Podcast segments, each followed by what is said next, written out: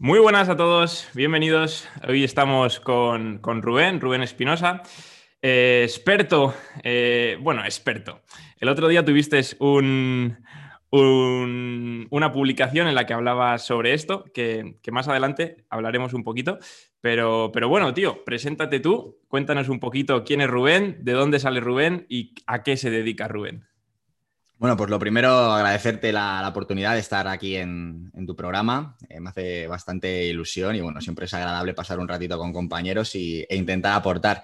Eh, bueno, yo soy Rubén Espinosa. Eh, para el que no me conozca, pues explicado rápido y sencillo, soy un apasionado del mundo del entrenamiento, del mundo de la salud, del mundo de la fuerza.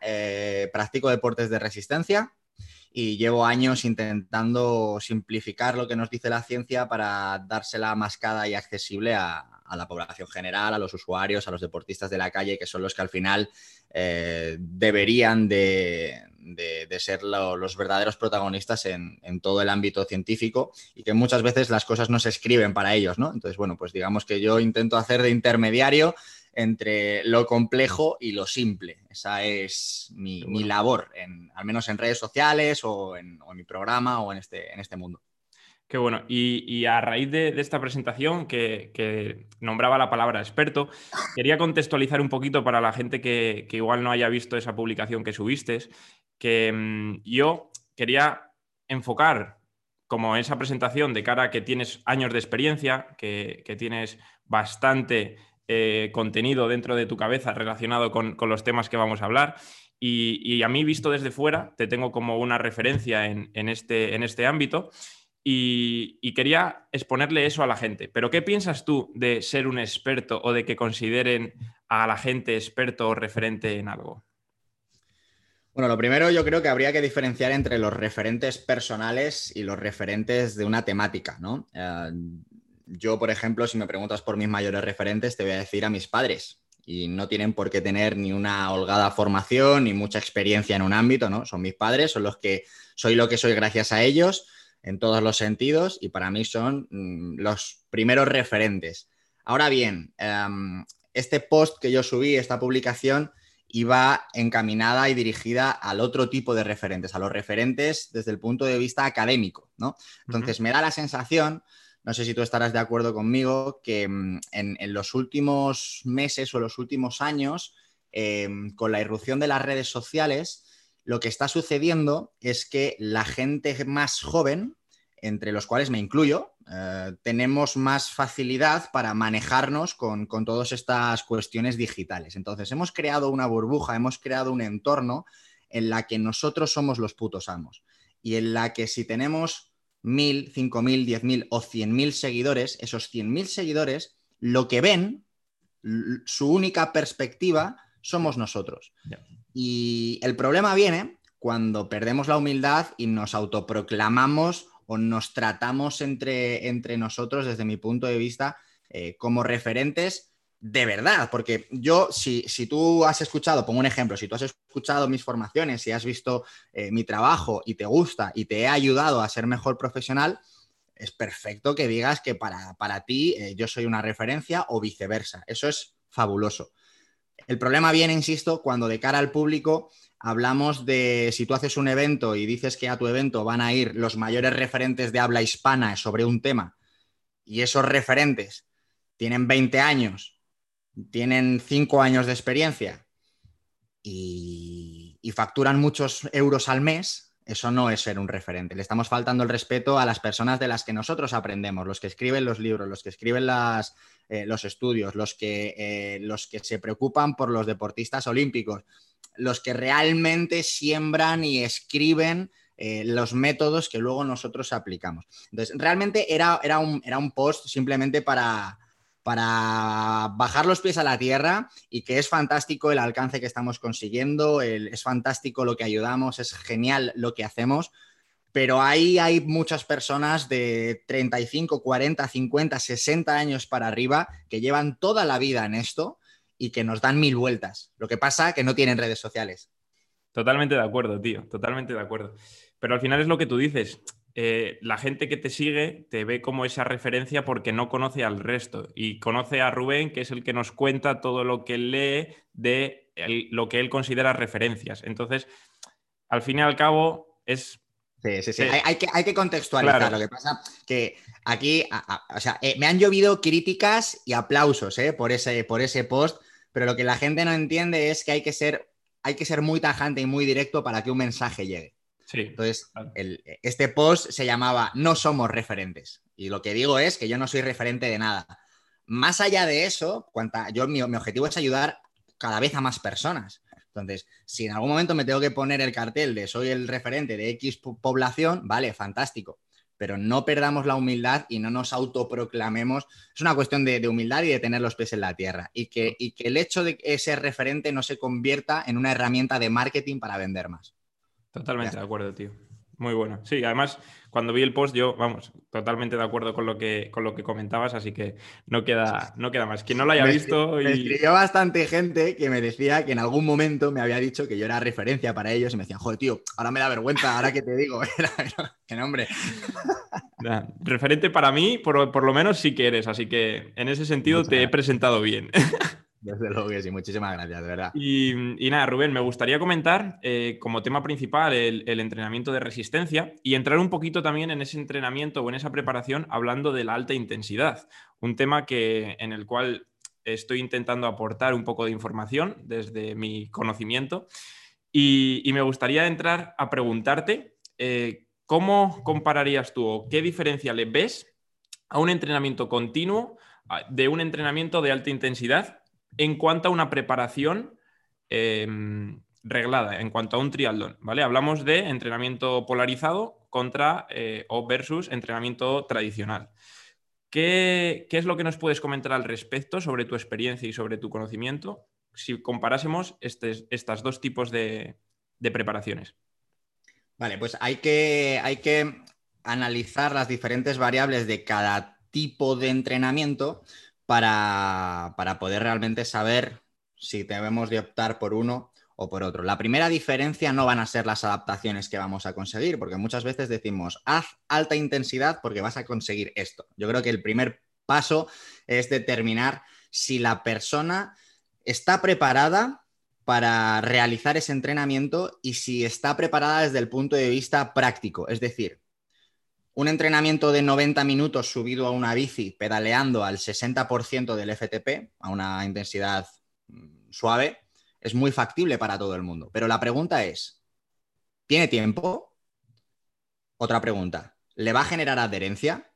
Porque recordemos que mm, hay deportistas que entrenan a pesar de lo que les mandes y hay deportistas que solo van a entrenar si conseguimos tener una adherencia, ¿no?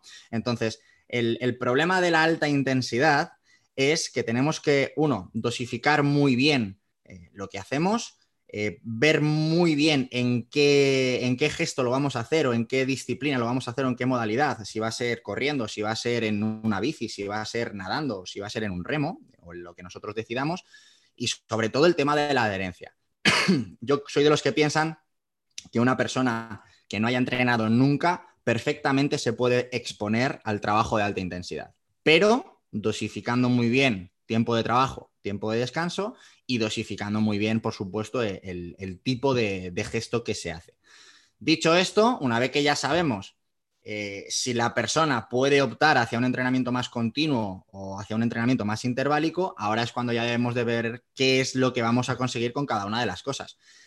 Yo, siempre y cuando se pueda, bueno, yo no, eh, la ciencia, siempre y cuando se pueda y siempre y cuando eh, se nos permita, eh, sabemos, y esto ya creo que es indiscutible, que un entrenamiento polarizado va a generar unas adaptaciones mejores en cuanto al rendimiento. Ahora bien, eh, entrenar dos meses a un deportista a través de un entrenamiento polarizado y generarle un estrés, una ansiedad o, un, porque no es capaz de cumplir con los tiempos del entrenamiento, pues obviamente no, no, es lo más adecuado. Suponiendo que tengamos al deportista ideal, que tiene todo el tiempo del mundo, que da igual lo que le mandes, que lo va a hacer y, demás, que está en tus manos al 100% la distribución de todo lo que hagas, el entrenamiento polarizado va a tener más, mejores adaptaciones, independientemente de cuál sea la disciplina.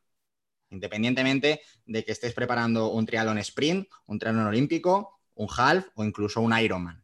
De hecho, eh, cuanto mejor es tu rendimiento en distancias largas, más prioridad le tienes que ir dando, a, sobre todo en, fases tempranas de la temporada, a, esos entrenamientos de incluso de series de 200 metros. Para un tío que va a hacer un Ironman tiene todo el sentido del mundo. Series de 200 metros eh, a velocidades superiores a, la velocidad aeróbica máxima o podemos decir tecnicismos aquí.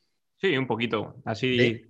pues eh, es trabajo de sprints y trabajos de, eh, intensos de verdad son perfectos en, ciertos momentos de la temporada para deportistas de larga, larga, larga distancia. Pero estamos hablando de deportistas que en ningún momento te van a llamar a ti como entrenador y te van a decir, este entrenamiento me ha parecido aburrido.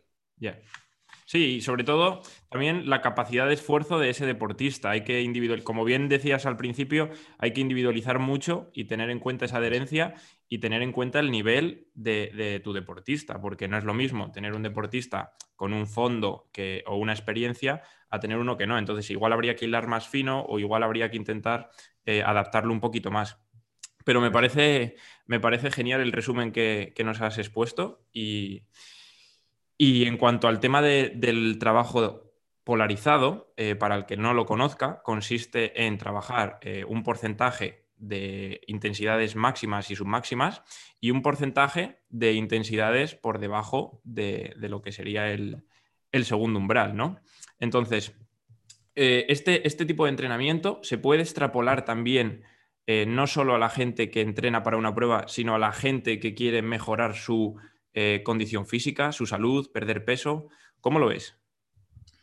Pues eh, para aquellas personas que quieran mejorar su salud y ya, eh, de hecho solamente les recomendaría esa parte de, alta intensidad. Les diría, prioriza el trabajo de fuerza por una parte y cuando tengas que hacer cardio, entre comillas, deja las sesiones largas, deja las sesiones extensivas, que desde un punto de vista de salud eh, física, si luego emocionalmente o mentalmente te viene bien, fantástico, pero desde un punto de vista de, salud física no te va a generar ningún tipo de, beneficio. Sin embargo, eh, coger y hacer tu sesión de fuerza todos cuatro días a la semana y después hacerte un trabajo interválico de 15, de 7, de 3 minutos, me da igual, tocando intensidades muy altas, eso sí te va a generar unos beneficios de salud importantes. Y mira que me duele decir esto, ¿eh? pero es la realidad. Me gusta. ¿Y por qué? ¿Por qué? Cuéntanos por qué te duele. Pues coño, porque hago larga distancia. mis, entrenamientos favoritos son los de 4 y 5 horas en bici. Pero, pero desde un punto de vista de la salud, no es ni mucho menos indispensable para alguien que busca salud. Yo, yo entreno eh, a, nivel presencial con clientes que buscan salud, que están muy alejados del rendimiento, que están muy alejados de lo que, de mi imagen en, redes sociales o de imagen que tengo por ahí. Y, el trabajo que hago con ellos es eh, trabajo de ejercicios compensatorios, movilidad, fuerza y alta intensidad. Pero a ninguno le mando dos horas de bici ni 40 minutos de carrera continua. Qué bueno, tío. Ahí al final son herramientas que, aunque tú uses, no tienen por qué ser usadas con, con tus atletas. Entonces, ahí está el, papel del entrenador que, conoce todas las herramientas o que intenta conocer el mayor número de herramientas y aplica con cada persona la que mejor eh, le va a ir conforme a eso. Y nos has comentado también eh, el trabajo de fuerza. Has, mencionado la palabra fuerza. Hay gente que, le tiene como un poquito de, miedo a la hora de prepararse para, para una larga distancia a esta palabra. ¿Por qué no se le da la importancia o por qué creo yo que la gente no le da la importancia que merece al trabajo de fuerza. Creo que cada vez más por el papel que, se, está, se, está, implementando, pero, pero, todavía hay esa cierta... Ah, yo es que fuerza para qué? Si, si, yo lo que quiero es montar en bici, ¿para qué quiero hacer fuerza? O, mm. Coméntanos un poquito cómo lo ves tú desde tu punto de vista, porque sé que tú le das bastante importancia a este trabajo de fuerza, sé que te gusta y sé que divulgas a, sobre ello. Entonces, cuéntanos un poquito. Yo creo que el origen de este problema está en el marketing que tenía el fitness en los años 70, en los años 80. Hmm. Em, en aquella época, yo no existía, pero en aquella época eh, cualquier revista sobre entrenamiento eh, priorizaba muchísimo el trabajo de bodybuilders, de culturistas y, el y la gente ha asociado siempre que el entrenamiento de fuerza ha sido Eh, el querer ponerse eh, grande, el querer aumentar la masa muscular y el buscar objetivos de hipertrofia. ¿Qué ha pasado? Que hasta que no han venido eh, referentes de verdad y, han demostrado y han explicado y han insistido en que, en que realmente el trabajo de aumento de masa muscular es una cosa y el trabajo de fuerza es otra, que pueden ir de la mano o pueden ir totalmente separados, pero no, es lo mismo, no hemos comprendido que realmente lo que nosotros hacemos cuando nos levantamos de la cama, cuando nos vamos al baño o cuando nos sentamos en el coche y salimos de él, es aplicar fuerza. Y hasta que no se ha visto que la calidad de vida de la gente va en... Va en Decremento. va en, eso es, va bajando cuando nos hacemos mayores, es única y exclusivamente, bueno, única y exclusivamente no, hay otros motivos, pero en, la gran mayoría de los casos por, la famosa sarcopenia o por la pérdida de masa muscular y sobre todo por la pérdida de fuerza. Eso es. El motivo por el que una persona mayor no puede ser dependiente y no se puede meter en la ducha o no puede dar más de 800 pasos al día no es porque es mayor, es porque no tiene fuerza. Entonces, esto aplicado al rendimiento es exactamente lo mismo un corredor, un ciclista, eh, no tiene ningún sentido que esté midiendo los vatios que aplica en un pedal y que luego piense que la fuerza no es importante. Porque los vatios que tú apliques en un pedal dependen solamente de la fuerza que tienes. Otra cosa es que quieras mantener esos vatios durante mucho tiempo. Ahí ya estaremos hablando de fuerza unida a otras capacidades. Pero realmente, si tú no eres capaz de aplicar fuerza en un pedal, no vas a ser capaz de avanzar en una bici. Yo creo que, eh, la clave está en que poco a poco hemos ido eh, hablando del tema sin, asociarlo con esos objetivos de aumento de masa muscular y cada vez eh, lo estamos aterrizando más sobre la tierra y sobre la realidad, que es que las mujeres tienen que entrenar fuerza, que las embarazadas tienen que entrenar fuerza, que la gente mayor tiene que entrenar fuerza y, por supuesto, los deportistas de resistencia tienen que entrenar fuerza. Totalmente, tío. Creo que, creo que se puede decir de, otras formas, pero, pero, más claro o difícil. Y, esto me, hace recordar como una persona eh, está tan engañada que se cree que entrenar la fuerza no le va a ayudar. Y esto me ha pasado a mí de, venir un cliente y decirle, vale, vamos a trabajar eh, sentadillas en el gimnasio. Y es como, no, no, yo nunca he hecho sentadillas, eso no va para nada con lo, con lo mío, yo quiero correr, o quiero montar en bici, ¿yo por qué voy a hacer esto? Y, meses después, dos o tres meses después, esa persona agradecerte el hecho, el hecho de decir, tío, o sea, estoy flipando, he mejorado mi rendimiento, me siento mejor, corro más rápido, o sea, al final hay, un, hay como, un, como una barrera que, que, es lo que comentabas, que ha venido formándose desde años atrás, que se está empezando a romper y la gente que, lo prueba o la gente que rompe esa barrera alucina. Y creo que hay que intentar hacer que esa barrera se rompa ya por, completo y, dejar de tenerle miedo a ese trabajo de fuerza. Total. ¿Y, cómo ves, hablando también de, de este trabajo, cómo ves el trabajo del core? Porque aquí también hay otra barrera.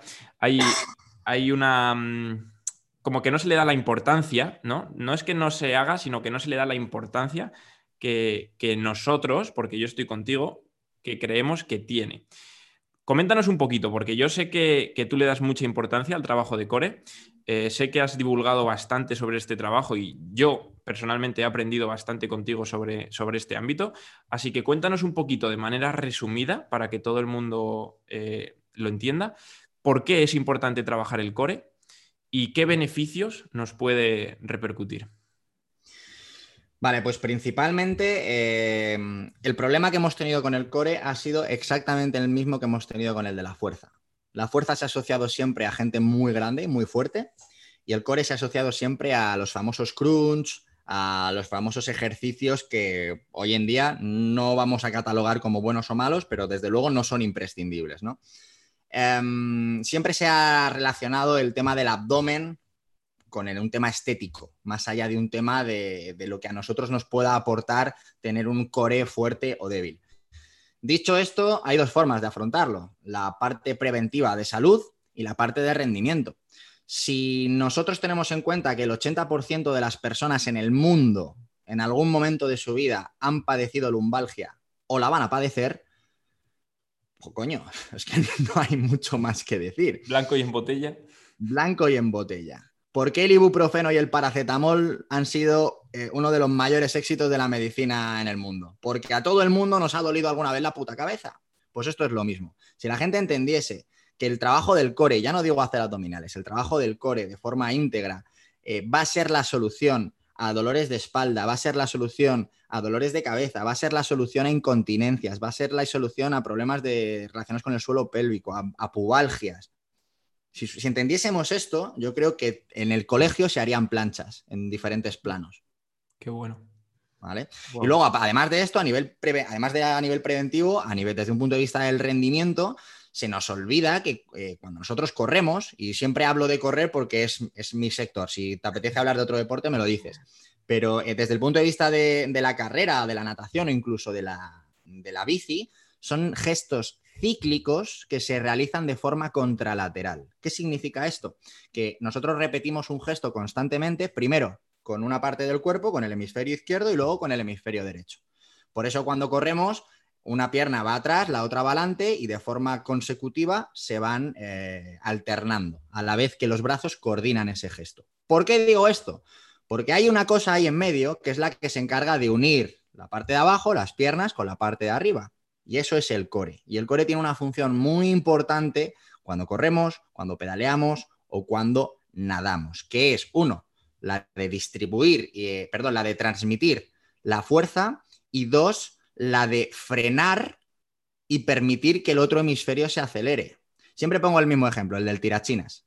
Si nosotros, si nosotros tenemos un tirachinas y cuando tensamos la goma eh, nos cambian el palo que estamos sujetando por un palo de plastilina débil, blando, que no transmita fuerza, aunque nosotros tensemos mucho la goma y soltemos la piedra, la piedra no va a llegar lejos. Para que un tirachinas funcione necesitamos un palo duro que aguante la tensión que le dé la goma.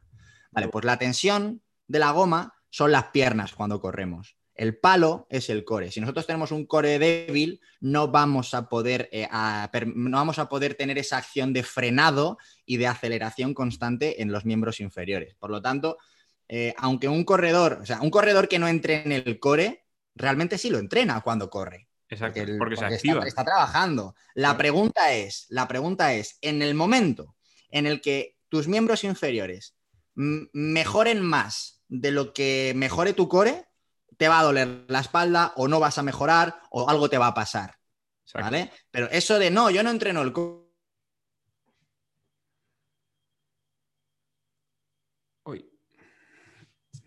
No sé si. Entonces, tenemos que, insisto, siempre contextualizar y, realmente son importantes, realmente sí las estamos trabajando. Una persona cuando se levanta de la cama trabaja la fuerza, lo que pasa es que no lo sabe. Qué bueno, sí, sí, totalmente. Wow, tío. Y, y esto es relacionado con el core. Hemos hablado que, no es solamente eh, estos crunch o estas flexiones, ¿no? De, que, que se solían eh, hacer anterior en años pasados, que creo que se está cambiando bastante y estamos teniendo ahora eh, una nueva imagen de lo que es trabajar el core, afortunadamente. ¿Y, qué opinas de que haya pruebas? Por ejemplo, está un poco relacionado, pero es que me ha saltado la duda. ¿Qué opinas de que haya pruebas, como por ejemplo para entrar en el ejército, que pidan hacer 33 crunch en un minuto? Porque, por ejemplo, ayer ayer me, escribió una persona que quiere mejorar esta, esta, prueba y es como, hostias, esto va en contra de, todo lo que, lo que yo quiero trabajar con, una persona. O sea, ¿cómo le voy a ayudar a mejorar a hacer crunch? ¿Sabes? Crunch. Pues, te toca, te toca ayudarle, porque no, o sea, tenemos que diferenciar eh, el mundo de las oposiciones eh, se aleja absolutamente del mundo de la salud. Wow, total. Partimos de esa base. A mí si me llega una persona que no es capaz de correr un kilómetro del tirón y me dice, tengo una prueba de 800 metros en siete meses. Yo no le puedo hacer una progresión saludable. Total, wow, totalmente, tío. Además, yo tengo, que decir, yo tengo que decirle, vamos a ver, yo ahora veremos si te entreno o no te entreno, pero en el caso de entrenarte, puede pasar y es muy probable que haya dolores, que haya molestias, que haya lesiones tienes un, tienes un, cuerpo, tienes un coche que no es capaz de ir a 200 y lo queremos poner a 240. Vamos a tener que forzarlo. ¿Estás dispuesto a eso? Vale, pues fírmame estos documentos y ya veré yo si mi ética y mi moralidad me permiten entrenarte. Pero tenemos que alejar eh, lo que son las pruebas de oposiciones de la salud. Y además de esto, hay que tener en cuenta que las personas que deciden qué pruebas se van a hacer no tienen ni puta idea de esto. Ni idea, porque no tiene absolutamente ningún sentido ni eso, ni decirle a una persona que tiene que estar subida a una barra sin moverse. Totalmente. No tiene ningún sentido. Tampoco tiene sentido evaluar las dominadas de una persona, porque no estás midiendo su fuerza.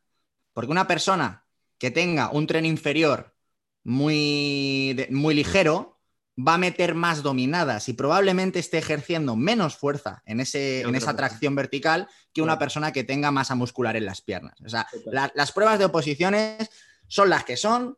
Con nosotros como entrenadores tenemos que trabajarlas y tenemos que entrenarlas con los opositores, pero no intentemos buscarles el sentido, porque la mayoría de ellas no tienen ni pies ni cabeza. Totalmente, tío, totalmente. Y, por cambiar un poquito de tema, hemos hablado de, larga distancia, hemos hablado de, ese tipo de trabajo y veo por ahí detrás alguna medalla con, un, símbolo bastante reconocible y me gustaría comentarte, porque yo sé que, tú hiciste el, el Ironman de Vitoria y creo que estás preparando de cara al año que viene alguna prueba.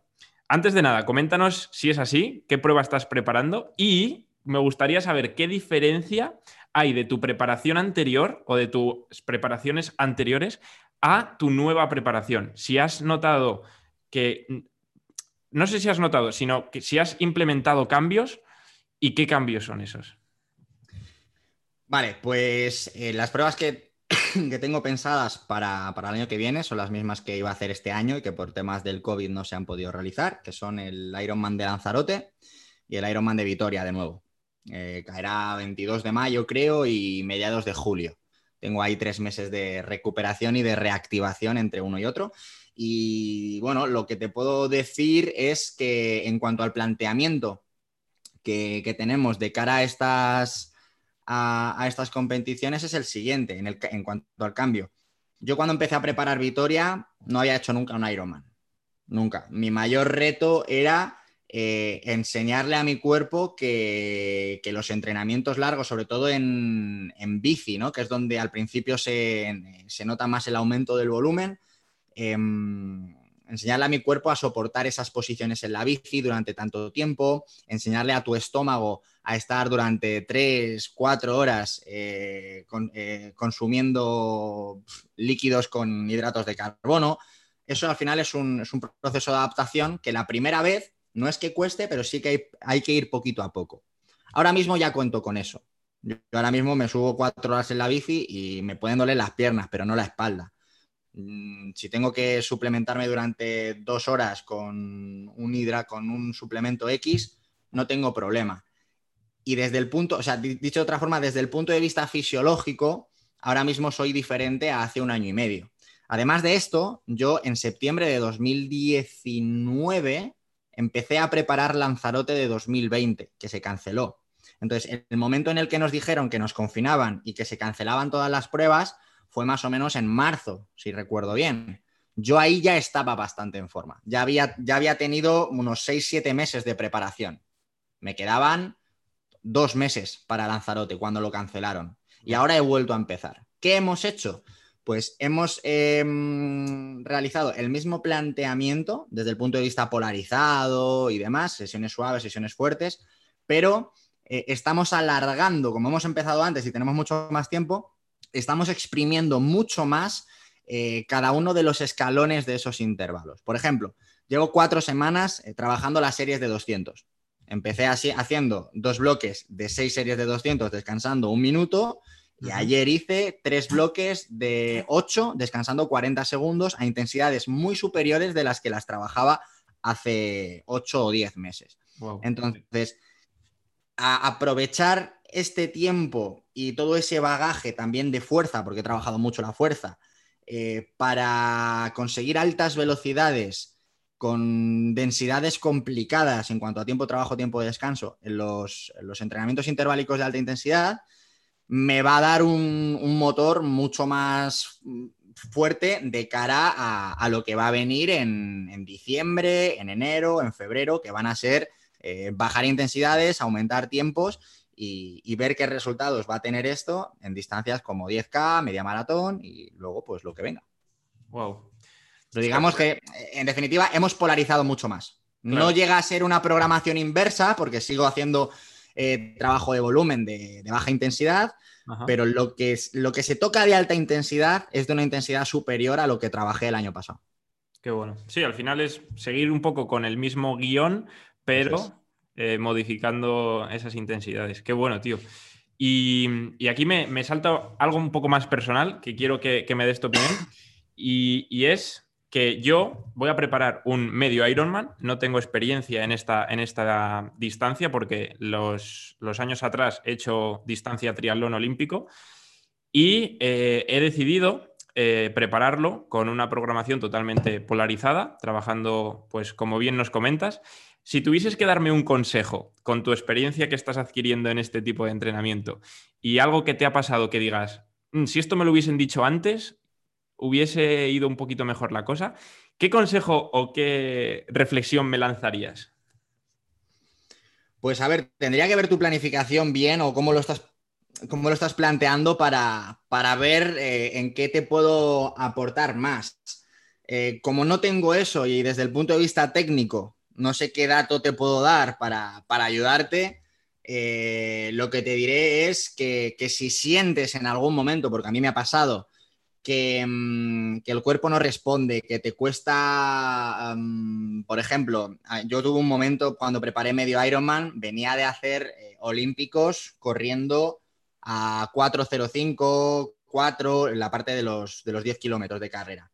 Cuando di el salto a, medio Ironman, las transiciones que hacía, para mí, esa, esa congestión muscular que llevaba en las piernas no me permitía correr por debajo de 4.50. Había un salto abismal entre mi ritmo de 10K en un triatlón olímpico y, el que yo pretendía que fuese mi ritmo de, de, half. Eso es un proceso. Ten paciencia, eh, no, desistas cuando toque, cuando llegue ese momento. Cuando trabajes eh, las transiciones, te diría, tú que eres un tío que trabaja la fuerza y me consta, eh, te diría que, que trabajes siempre las transiciones rápidas, que huyas de hacer esos trabajos de dos horas de bici y una hora corriendo al tran-tran, a ritmo de media maratón. Olvídate. Intenta que cada transición que hagas antes de la competición sea una transición de calidad, aunque metas cuatro, pero que sean transiciones de 24, 25, 20, 30 minutos. Al final, obviamente, tendrás que hacer alguna más larga, pero siempre tocando ritmos más rápidos de los que vas a pretender llevar en competición. Eso te va a generar un menor desgaste desde el punto de vista oxidativo y osteoarticular, te va a permitir recuperar mejor y te va a dar un puntito de calidad que, yo creo que vas a agradecer. Pero vamos, vas a tener que tener paciencia. Hay, adaptaciones en esto de la larga distancia que son a largo plazo y que no se ven, se ven a años vista. Y que yo todavía no tengo, ¿eh? ojo. Qué bueno, tío. Pues nada, te lo agradezco, la verdad que me parece cojo, cositas que, me parecen bastante, bastante guays. Y, por terminar un poquito esta charla barra entrevista, coméntanos qué, dónde estás aportando, porque yo sé que, tienes una newsletter bastante buena, La Huella. Sé que, tienes un podcast, que creo que no me he perdido ni un solo capítulo, porque yo soy un poco friki de, este, este, mundillo y, la verdad que me, gusta mucho cómo expones y cómo hablas y, y es súper fácil poder seguirte en el podcast. Y bueno, cuéntanos eso, ¿dónde te puede encontrar la gente o, dónde pueden seguirte? Pues eh, lo más sencillo para los que tengan redes sociales, en, mi cuenta de Instagram, en mi cuenta de Instagram, que es Rubén Espinosa PT. Eh, los que quieran profundizar un poquito más o los que les guste este formato del podcast, en el programa de Hijos de la Resistencia, cumplimos un año ahora en, noviembre, o sea, la verdad es que ni, me creo lo que hemos conseguido en un año. Pero vamos, yo estoy contento con el resultado y creo que, lo estamos haciendo bien. Y los que quieran tenerme un poquito más presente, eh, tenemos la newsletter que efectivamente es la huella y que no es una newsletter técnica ni una newsletter en la que demos mucha información sobre el entrenamiento, que la damos. Es una newsletter más, como habrás podido comprobar, es rara, ¿no? Son reflexiones, es más emocional, hay un, poco, personal, sí, sí. Sí, hay un poco de todo. Le he querido dar un toque personal, aunque probablemente entiendo que quizá no sea tan atractiva para todo el mundo, tienes que empatizar conmigo para, para que te pueda interesar. Pero vamos, yo intento transmitir en esa newsletter cada dos lunes, la mando, eh, aprendizajes que yo me he llevado en esas dos semanas. Desde una película que haya podido ver, que me haya flipado, me haya hecho reflexionar y haya sacado una lección, pues te la cuento. Una canción o un ejercicio o lo que sea. Y, básicamente esos son los tres, las tres patas de la mesa que estoy trabajando ahora mismo. En mi web de todas formas, que es eh, www.rubenespinosa.com, ahí la gente puede encontrar todo, todos los programas del podcast, la suscripción a la newsletter, las formaciones que tenemos sobre core, sobre cómo crear entrenamientos de carrera. Ahí está prácticamente todo. Tenemos mucho contenido ya creado. Qué bueno, tío. Pues nada, Rubén, solamente me queda agradecerte eh, tu participación que, me hayas eh, accedido tan rápido, porque la verdad que no diste ni opción a, dudar, tío, y, te lo agradezco porque me hacía mucha ilusión volver a hablar contigo. Ya hicimos un, directo en Instagram y, la verdad que me hacía ilusión. Así que la próxima vez nos vemos en persona, hacemos un buen entreno y... sabiendo, que me has contado antes fuera de cámaras que estás ahora aquí en Madrid, estás cerquita, así que vamos, yo, yo encantado. Y yo más. Muchas gracias, Rubén, y nos vemos pronto. Hasta luego. A ti, un abrazo.